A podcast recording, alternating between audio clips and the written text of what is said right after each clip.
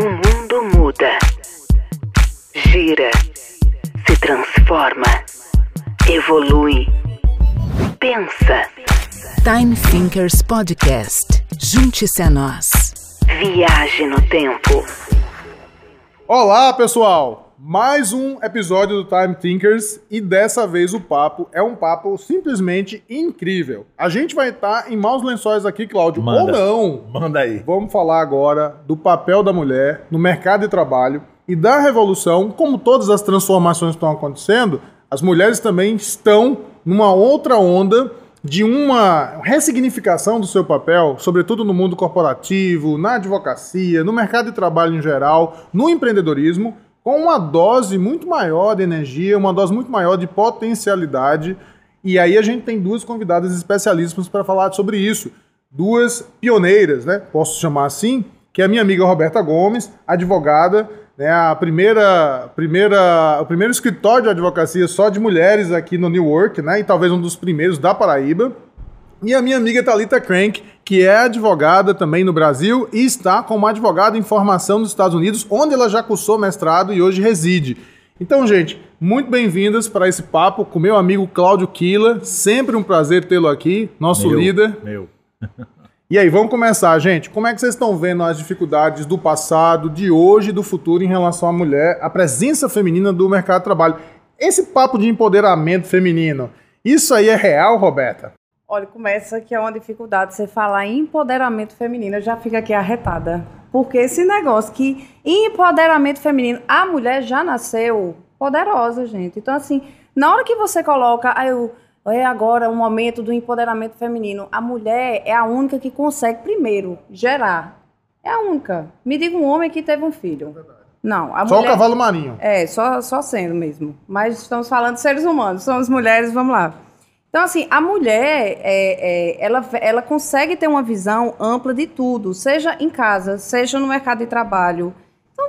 Eu já começo me irritando logo, vou lhe dizer. Tá certo. Já estou aqui, ó, no gás, no gás. pra gente dar uma conversada sobre isso. Pare logo de falar de empoderamento Então vamos falar de girl power. Não, vamos falar em é. Talita. Como é nos Estados Unidos a visão? Existe ainda diferença, como existia no passado, em relação à remuneração, em relação à participação feminina no mercado de trabalho? Como é que você vê isso? Eu posso dizer que nos Estados Unidos a mulher tem mais oportunidades. Sim, nós vemos mulheres como diretoras de empresas e enfrentando, por exemplo, menos machismo, menos sexismo no mercado de trabalho, mas infelizmente a nossa equiparação salarial não foi conquistada ainda. Nós ainda temos muitas mulheres que recebem menos que os homens, a hora salarial é menor, e principalmente quando a gente fala de latinas. Isso veio a ser uma grande dificuldade para mim, porque além de ser mulher, eu sou latina e imigrante, estou no bottom da, da curve, que a gente chama, né, no, lá no final do ranking, mas mesmo assim, mesmo ainda enfrentando essa questão salarial, eu ainda vejo mais oportunidades de ingresso no mercado de trabalho. Thalita, e, e essa oportunidade disseminada ou distribuída através de todas as profissões, porque a minha madrinha no cenário de governança de internet chama-se Olga Cavalli. É uma argentina, é engenheira, é do Ministério de Relações Exteriores da, da Argentina e é hoje é a primeira mulher latino-americana a ocupar uma, uma posição de board, né, de diretoria na Internet Society, que é uma grande organização né, de, de promoção de internet livre. Olga, apesar de todos esses chapéus assim, que seriam sensacionais para qualquer ser humano, que é uma, é uma, autoridade do Ministério de Relações Exteriores, é formadora de jovens, é capacitadora, é uma engenheira com projeção internacional, mas talvez das iniciativas dela, a mais interessante chama-se Girls in ICTs, que é Meninas em Tecnologias da Informação. Ela parte do princípio de que essas vagas, não, por isso a pergunta, ela parte do princípio de que essas vagas, essas posições para tecnologia não estão sendo oferecidas de forma igualitária para meninos e meninas, desde o brinquedo que você recebe até a orientação que você recebe para o curso que vai é, escolher. E ela diz, e aí os dados da, da União Internacional de Telecomunicações confirmam isso, que os salários que são potencialmente oferecidos aos meninos que escolhem essas carreiras são diferentes dos salários que são oferecidos a, a, outras carreiras que, por acaso, caem no colo das meninas que não recebem esse mesmo incentivo é, para essas áreas. Então, é, a pergunta é por isso. Esse, essa, essa igualdade é, maior, essa igualdade maior no mercado de trabalho, ela é para todas as funções? Você sente ela numa função, digamos, na busca de uma posição mais privilegiada, de uma posição profissional mais privilegiada, ou há diferença é, no, no, no, que é oferecido? Não, as oportunidades são as mesmas. É, nos Estados Unidos, eles valorizam muito a sua educação, o seu background, o que, é que você vai trazer para a empresa. Então, se uma mulher realmente ela tiver a competência de estar naquele cargo, ela vai conseguir. Agora, nós temos sim iniciativas como as universidades, elas, elas promovem a aceitação de mulheres, de negros, de latinos, para que a gente tenha uma universidade mais diversificada. O mercado de trabalho também valoriza. Nós temos muitas mulheres na carreira pública nos Estados Unidos, por elas conseguirem ter essa facilidade de conciliar a vida pessoal com a vida profissional. Então, as oportunidades, elas são muitas. O, a questão salarial, nós temos algumas dificuldades sim, mas temos empresas também que trabalham com a equiparação, que pagam o mesmo. E aí elas gostam de divulgar isso, elas sempre sim. usam isso como forma de divulgação é posicionamento para fazer, institucional sim, também, né? pessoas, né? as melhores profissionais se interessarem pa, uh, para trabalhar naquela empresa, né? Porque o recrutamento dos Estados Unidos, como nós vemos uma, um mercado de trabalho com muitas oportunidades, nós temos um empregado que pode escolher né? Ele pode escolher onde ele vai trabalhar. Muitas vezes aqui no Brasil você vai onde dá, você vai onde te contratam, né? porque a gente não tem tanta oportunidade de trabalho. Lá é diferente. Então, eles querem recrutar os melhores, sendo homens ou mulheres. Então, é, existe essa oportunidade sim, mas a gente ainda tem a questão salarial. Agora, também algumas empresas promovem é, essa igualdade no salário e igualdade em oportunidades como forma de marketing para recrutar os melhores candidatos é nativa, essa oportunidade aparece porque ela está naturalmente ali. Porque aqui no Brasil, não sei se você, se você está é, engajado em alguma dessas iniciativas, a gente tem diversos coletivos femininos que estão se reunindo com esta finalidade, inclusive grupos aqui em João Pessoa, que estão se reunindo com esta finalidade, de primeiro promover, né, disseminar essa cultura né, e depois de, de, fazer com que as meninas participem desse espaço, que vão desde a criação das oportunidades é, acadêmicas. É eu falei, né, de, de, de, empoderamento no sentido de quê?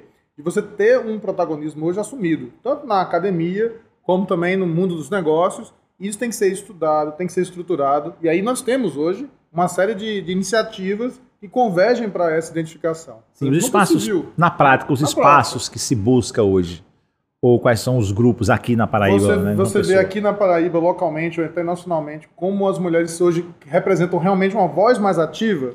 Olha, eu a minha primeira experiência na advocacia foi num escritório que eu lhe digo que era 80% mulher. Então, mulheres, eram mulheres. Então, assim, a minha entrada no mercado de trabalho, na área em que eu atuo, eu não senti essa dificuldade, essa barreira. É, a questão dos salários também, todos eram iguais. Então, sinceramente, na, no mercado em que eu me encontro hoje, eu não senti essa dificuldade.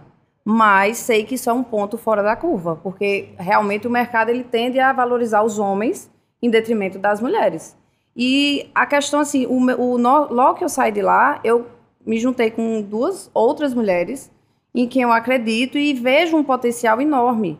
Porque são três, se uma mulher já faz a diferença, Imagino três Esse mulheres. Esse escritório juntas. já está, né? Já está então, com preconceito assim, com homens. Já, não, tá é porque a gente sabe que o poder feminino é uma coisa assim, é, é, ultrapassa realmente. A mulher ela consegue pensar em várias é, situações ao mesmo tempo. O, o, prêmio Nobel de Economia do Mohamed Yunus, do, do banqueiro dos pobres, né, de Bangladesh, ele se baseava exatamente numa visão que ele tinha de que emprestar, ele fazia empréstimo de microcréditos, uhum. e a visão que ele tinha era exatamente de que emprestar esses microcréditos a mulheres causava um impacto social completamente diferente de quando esse microcrédito era eu emprestado aos mulher, chefes de família homens. Isso, né? a mulher tem muito mais responsabilidade. Sim, é, eu, assim, além do trabalho, eu sou mãe, eu tenho dois filhos, então além do trabalho, você gerenciar um escritório e, e cuidar da vida de terceiros que você desconhece, você chega em casa, você ainda tem, vamos dizer, o segundo turno ou o terceiro turno. O terceiro e que você tem que dar conta com, com ainda com maestria realmente, porque você está tratando de vidas que, que você vai formar pessoas. Então, no geral, as mulheres formam as pessoas. Os adultos de hoje estão sendo formados prioritária, majoritariamente pelas mulheres, porque ainda o mercado de trabalho está sendo dominado por homens. Ainda. Ainda. Mas, Roberto, notando isso, que na prática, também, Cláudio, é, aqui as mulheres que participam de iniciativas empreendedoras, que participam, por exemplo, de mentorias que a gente oferece, elas têm uma capacidade de engajamento maior e de monetização também. Eu noto, por exemplo, uma mentoria que eu fiz recentemente com um colega de outro estado, é, de, de um grupo de 10 pessoas, nove é, mulheres, tá? todas elas engajaram rapidamente, escalaram rapidamente, eram, eram, nove, eram nove mulheres e um homem, um grupo de 10 pessoas. E o único que não conseguiu faturar com o que a gente ensinou na mentoria foi exatamente um homem. Né? Então mostra que as mulheres chegaram na frente e durante ainda o processo de formação, elas já passaram a se apresentar como parceiras de negócios. Elas tiveram uma visão muito mais à frente do que os nossos alunos tradicionais, nossos mentorandos tradicionais. Como é que você como é que pode explicar isso? Né? É, um, é um dado, uma percepção muito muito recorrente atualmente. Rafa, eu vejo também a questão da, da, de você valorizar. A mulher valoriza o tempo. Eu, como mulher, eu valorizo o meu tempo. Porque eu sei que naquelas, vamos dizer, quatro horas eu tenho que executar da melhor forma o meu trabalho. Porque depois eu tenho outra área para cuidar. A área pessoal. O homem, de um modo geral, já está acostumado a ter uma mulher ali para cuidar de tudo e só executar a mesma tarefa. Fica uma, um, um Sabe a linha de produção? Ou, é a ou seja, coisa o homem mesmo. planeja A menos mulher ela tem que se reinventar, a mulher ela tem que ser criativa para poder atuar Cê- no mercado de trabalho também, e conseguir Thalita? seu espaço. Você acha que a mulher planeja mais do que ou melhor do que o homem? Acho, acho que a mulher é mais resiliente, tem mais paciência para ouvir, principalmente. Na prática eu vejo isso. Eu vejo isso em carreira internacional, que muitos eh, brasileiros, homens, chegam eh, com ainda aquela ilusão do sonho americano. E quando a gente chega, a gente, mulher, para aconselhar e dizer, olha, não é assim, o mercado de trabalho é diferente, vamos fazer isso, isso, isso, que as suas chances de sucesso são maiores. Eles dizem, não, eu já sei, eu já, já, já, já vou fazer assim, eu São vou fazer assim. São intolerantes, também não param para ouvir. E às vezes eles têm mais dificuldades de, de esperar, ou de até ouvir conselhos mesmo de outras mulheres. E isso eu acho que também vem de um resquício cultural muito grande que a gente tem aqui na América Latina do machismo, né? Nós temos na América Latina os maiores rankings de violência doméstica, e acho que tudo isso chega com um, um pouco do machismo que vem da América Latina. Mas como foi sua, sua chegada lá? Não sei, Cláudio. Seria Não, bom perguntar como é que foi a sua chegada lá. Você, você sofreu muito preconceito mu- na sua chegada? Como Não. é que foi um pouquinho? Na verdade, os Estados Unidos, é, é, ele é um país muito grande. Nós temos 50 estados que são que têm diferenças culturais enormes. A minha dificuldade foi por ir morar num estado muito tradicional e conservador. Eu moro em Indiana, é um estado bem americano, na cultura americana. Quase a gente não vê latino, imigrante, não tem nada disso. É, era aquela coisa, ou eu falava inglês ou eu morria de fome. Então, é o, o vice-presidente, né, o Mike Pence, ele é de Indiana, ele era o governador de Indiana, ele estudou na minha universidade. Então, é um, um estado muito tradicional. E para os Estados Unidos, para um estado tradicional, querer ocupar uma vaga no, no mercado jurídico, que é um mercado também tradicional, é, foi diferente, porque as pessoas não estavam acostumadas a ver latinos ali. E sendo mulher e vindo com sotaque, vindo sendo latina e desbravar tudo isso, foi muito complicado. Ah, eu lembro que todas as entrevistas que eu fazia, sejam de estágio ou trabalho, as pessoas faziam: o que, que você está fazendo aqui Indiana? Por que Indiana? E, é- e- e- e eu sempre tive que me afirmar, até chegar aos- ao ponto que foram mais, do- mais ou menos dois anos de estudos e de não, não, não, para chegar um momento que as portas começaram a se abrir. E ainda hoje existe uma certa desconfiança se eu vou ter a mesma competência de um americano. É necessidade de, de reafirmação a, a todo instante. E- né? Exatamente. A minha, a minha pergunta que eu ia fazer exatamente no sentido do, do- do que o Rabai colocava. Porque, para além dessa atuação interna nos Estados Unidos, os Estados Unidos também são um país que olham muito para a atuação interna, preparam o profissional para a atuação internacional. E aí eu perguntar, além dessa dificuldade de se afirmar no cenário americano como advogado, no cenário internacional, qual é alguma outra dificuldade que você mapeia? Eu, eu, eu funciono hoje como no Comitê de Políticas Públicas da ICANN, que é uma, uma corporação que coordena, é, coordena a distribuição de nomes de domínio internacionalmente. E a ICANN acaba de enfrentar um desafio polêmico, controverso, mas necessário nessa área, que é o estabelecimento e o enforcement da política de anti-harassment, né? a política de contrária à política de, de não assédio. Essa é a- esse é um tema ainda recorrente no mercado de trabalho internacional? É, na verdade, existem dois tipos, eu costumo dizer que existem dois tipos de mercado para estrangeiros: o mercado local e o mercado internacional. Muitas vezes o mercado internacional ele está interessado sim em ter estrangeiros trabalhando. Pela empatia que você vai ter com o cliente, pelo idioma, pela língua, pelo fato Diversidade de de você. Exatamente. ideias, pelo, né? de- pelo fato de, Riqueza, se você já mudou de um país, geralmente você tem uma mente mais aberta e tem a dificuldade do estrangeiro que quer se afirmar na política local, no, no, no cenário de trabalho local. Então, o mercado internacional para estrangeiros ainda é mais aberto, bem mais aberto, com mais oportunidades. Especialmente se você trabalhar na área corporativa e tiver experiência com o mercado exterior. É isso. Roberta, o futuro do, do- da profissão, né, o futuro dos trabalhos e como as mulheres podem ajudar nessa revolução que a gente está entendendo como positiva, que é a revolução da economia colaborativa. Como é que a criatividade feminina, o sexto sentido, né, não posso falar empoderamento, mas essa visão diferenciada, a ressignificação feminina pode impulsionar, pode ajudar no crescimento exponencial de Essa iniciativas. pergunta de forma mais curta. Obrigada. Quais Fala. são os próximos passos ideais para você? Os próximos passos ideais.